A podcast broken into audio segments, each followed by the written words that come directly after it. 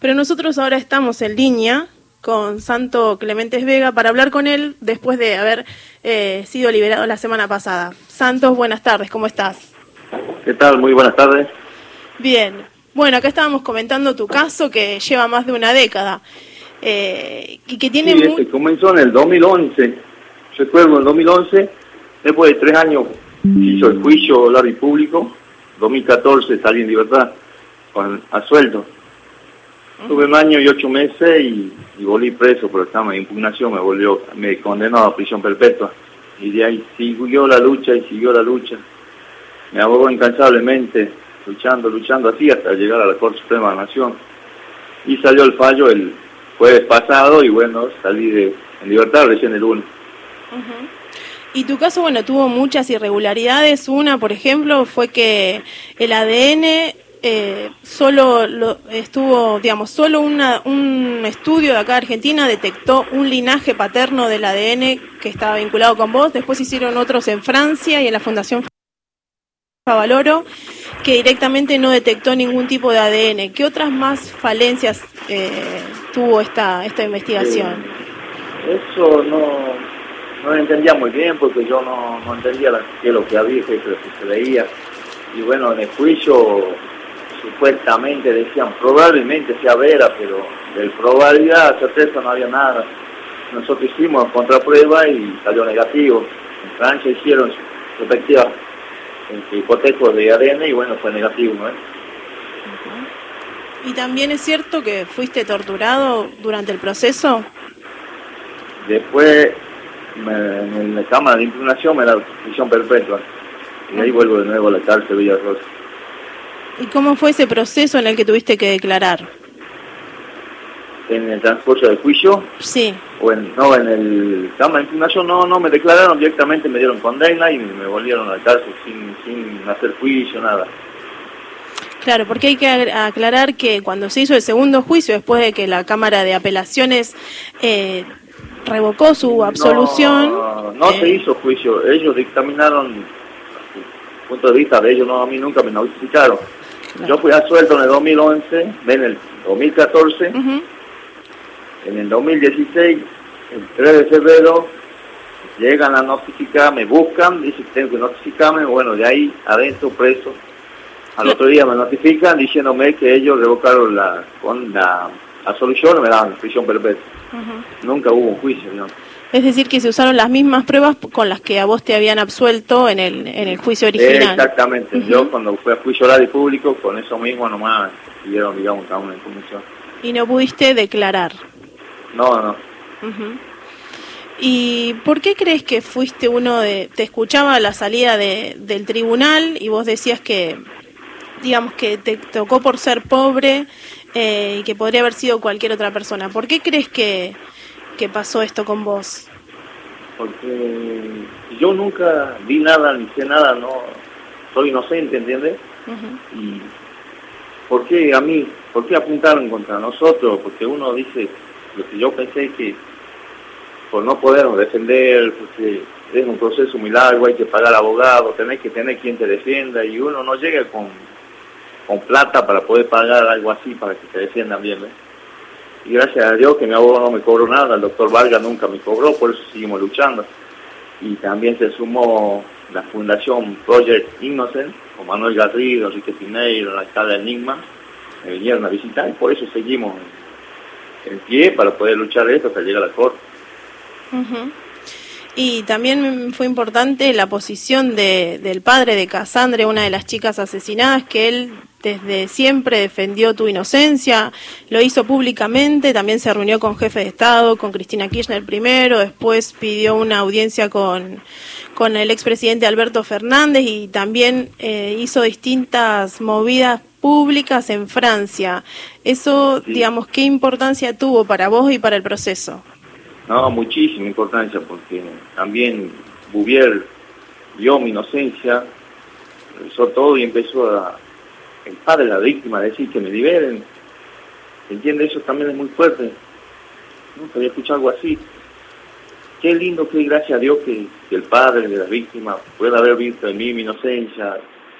y luchó muchísimo, si es verdad eso de que usted dice que se juntó con el presidente, habló algo de eso, si escuché, yo en esos momentos estaba preso, lo que sí lo puedo asegurar es que él sí me visitó en Penal Villa de Rosa, tuve una visita de él, fue muy muy linda, un encuentro tremendo, la fortaleza, la fuerza que me dejó, hasta ver el traductor, ven, no, no lo entendía yo, ver lo que él habla, no entiendo, pero bueno, ahí, gracias a Dios, este, firme, firme en mi inocencia y gracias a Dios estoy viviendo en.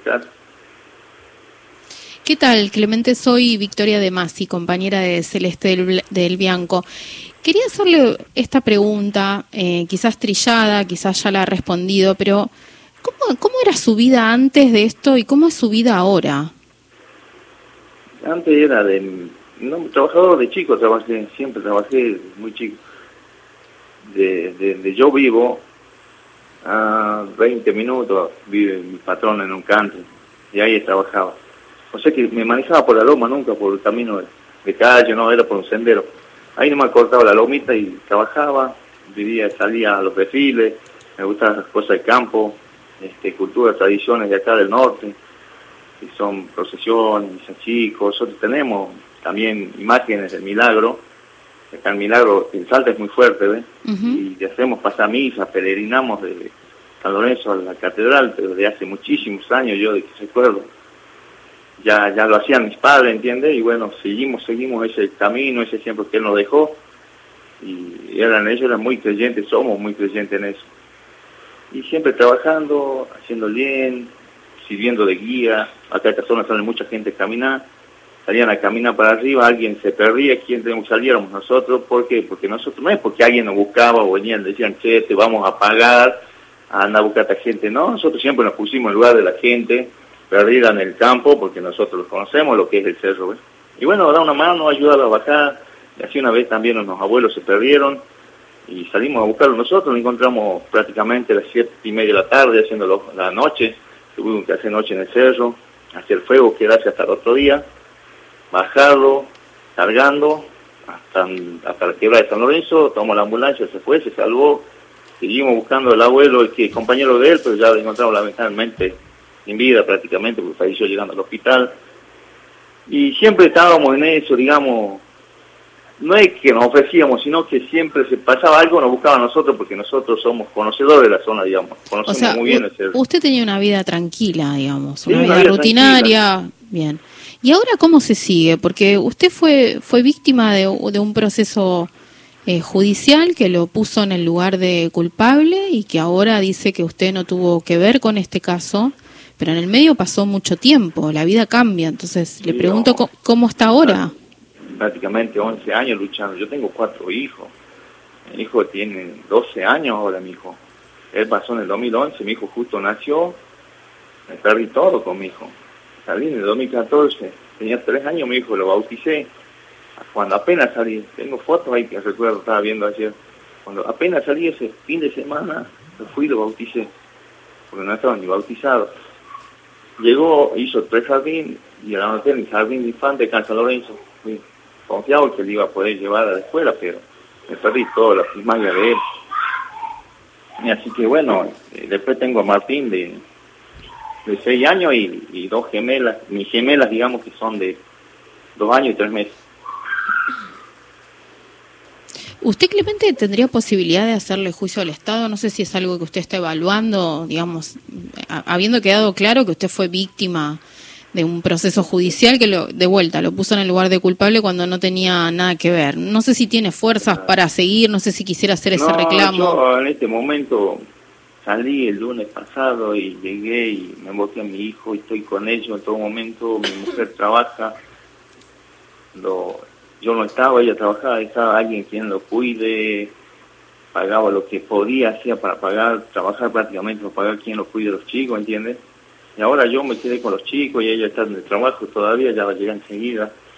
Y estoy con mi hijo y disfrutando de mi hijo, que dar amor, estar re feliz, estoy re feliz con ellos, mis hijos están igual re feliz, así que imagínense, no, no pensé nada ni, ni hablamos con el abogado de ese tema.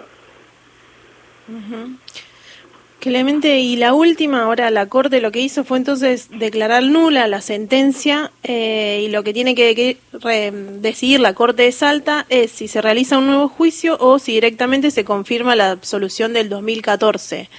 Eh, ¿Qué esperas con respecto a la decisión de la Corte de Justicia de Salta?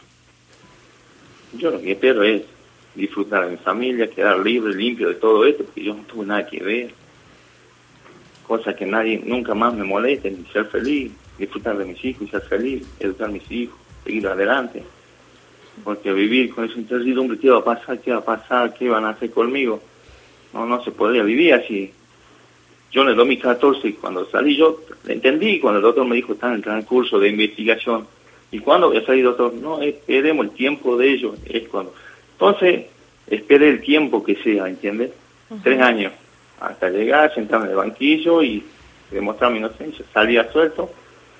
Y un día para el otro viene estando con mi familia en mi casa, adentro de nuevo, ¿eh? Y eso fue tremendo, fue muy duro el golpe. Y de nuevo, doctor, ¿qué pasó? Y seguir luchando, ¿entiendes? Y bueno, así hasta que llegó, por fin llegó la libertad, después de largo tiempo.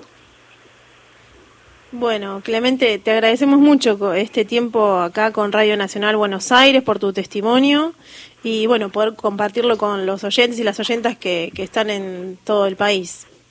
Bueno,